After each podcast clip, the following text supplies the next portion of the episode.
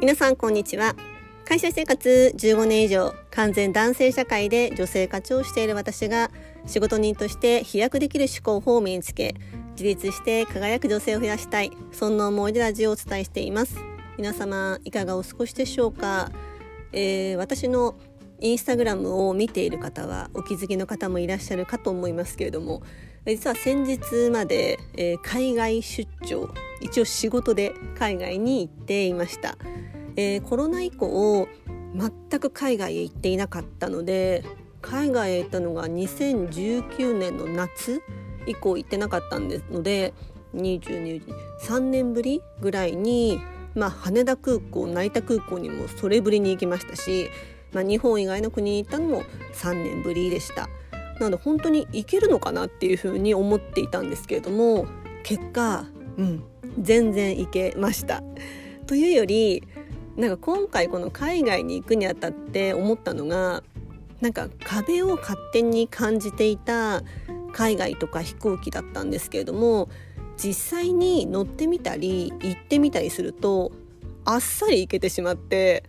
ああの勝手に思い込んでいた築き上げてきたなんか大きな壁って何だったんだろうっていうふうに思うほどでした。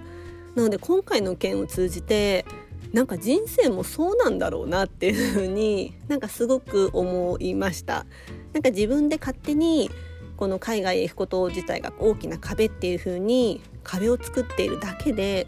やってみたら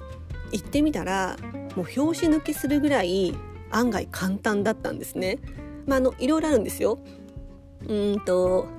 入国する国ごとにアプリをダウンロードしなきゃいけなくてアプリに入力したいっていろいろあるんですけどあるけれどもああっさりいけたなっていうのが私の今の実感です。うん、そんなことを思った、えー、海外出張でした。でですねちょっと空いてしまったんですけれども今日のテーマは自分の思い通りにするコツについてお話をしたいと思います。でこれ何かっていうと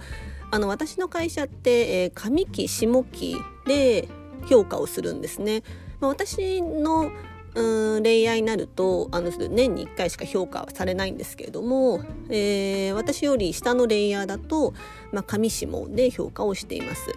で、まあ、私自身はチームメンバーがいてその彼らを一番間近で見ていますから、まあ、それを踏まえてまず上司である私がメンバーの評価をつけています。であのうちの部署の場合は、まあ、チームが複数いるのでそれぞれのチームごとに評価をした後こう標則を揃える、えー、レベルを合わせるために他のチームがどういう評価をつけたのかっていうのを、まあ、合わせる会議があるんですね。まあこれは結構大変で なんかこう自分はすごくいい評価をつけたって思っていても周りと合わせるとそんなことないとかそういうふうな形で結構まあ難しい会議なんですね。でチーム長である私としてはやっぱり自分の部下は頑張ったからいい評価をつけたいってやっぱそうなりがちなんですよね。そこをまあ全体的なものを見てどう評価をつけるのかっていうのがまあ必要な会議だったりします。で、まあ、今回私のチームメンバーとしては、まあ、私的には他のチームの人たちと比べても遜色がないほど、かなり頑張ったと思ったんですね目標通りないしは目標以上に、えー、頑張りきったなと思ったので私はこう今までつけたことのないほどの、まあ、いい評価を実はつけました。でまあ、私の上司何人かいる中で、まあ、上司に向かって、まあ、理由その評価をつけた理由とかを、まあ、きちんとつけて、まあ、上司に伝えた結果、まあ、結果的に全部私の、まあ、思い通りの評価に今回はなったんですね。で私自身は今、えー、直属の上司ともう一つ上の上司が近しい上司なんですけれども、まあ、お二人ともうん関係性はいいというか仲がいいというかうまくコミュニケーションできてるんじゃないかなって自分自身は思っています。で、まあ、そこで今回の評価とかも踏まえてすごく思ったことがなんか自分の口私の口から出てくる言葉がその2人に対してあもう本当にありがたいなこんな体制にしてくれてこんな評価に理解をしてくれて本当にありがたいなって思ったんですね素直に。でなんか最近、うん、自分の部下がもともとやりたかった部署へ移動したって話もしましたけれども、まあ、これ自身もその上司たちが意図を組んで他の部署へま調整をしてくれたんですね。そしてもう一つそのメンバーが変わったことで私のチームも何をやるのかっていうのをこう整理しなきゃいけないんですけれどもそこでも結果的にこう私のやりたい内容に紆余曲折あったけれども着地をしたんですよ。でこれらを踏まえて思ったことが今日のテーマであることなんですけれども結果から言うと要は自分の思い通りにするコツって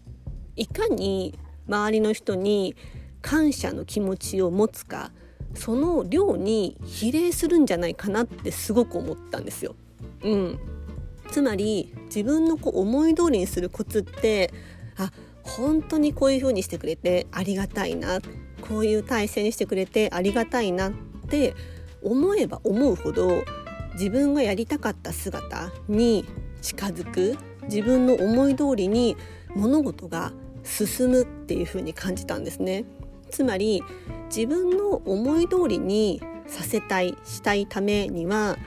自分の周りの人の存在に常に感謝しあ本当こうしてくれてありがたいなありがたいなって日々口に出したり思ったりすることなんじゃないかなその量が多ければ多いほどそのなりたい姿に近づくんじゃないかなってものすごく思ったんですね。いやねあのもちろん思い通りにいかないこともたくさんあります。けれども感謝の念を持てば持つほどやりやすくなるなっていうのをすごく最近感じています。うん、ちなみにこのありがたいって言葉ってあることが難しいっていう、まあ、めったにないことっていう、まあ、仏教用語なんですね。まあ、そもそも人間が生まれてきてること自体も難しいことで、まあ、人間に生まれたこと自体が大変喜ぶべきものっていうふうのが仏教の考えなんですけれども、まあ、本当にありがたいとかありがとうって思うっていうのはものすごいパワーだなっていうふうに思ったんです。で私たちはやっぱりこう一人では生きていけない多くの人のおかげで周りの人のおかげでやっぱり生きることができているなのでそれであれば今日もあこんなことをやってもらってありがたかったな本当にありがたいって思った方が、うん、より自分がやりやすくなる自分の思い通りになるんじゃないかなっていうふうに思って今日この話をさせていただきました。まあ普段から思っていたつもりなんですけれどもなんか最近そういうことが立て続けになってなんでだろうなと思っていたらうん、なんか私も口に出してるんですよねあそういうふうに考えてくれて本当にありがたいなとかあそう考えてくれたんだ本当にありがたいってやっぱり口に出してるんですよねやっぱりそれって、まあ、そんな風に出せないよっていう人もいると思うんですけれども出せないなら出せないなりにどこだったら出せるんだろうなって少し思考を変えると空気がね流れが変わるっていう風にすごく思って今日お話をしました。いかがだったでしょうか？今日のテーマは自分の思い通りにするコツです。今日も最後の聞いたきありがとうございました。それでは皆様素敵な一日をお過ごしくださいませ。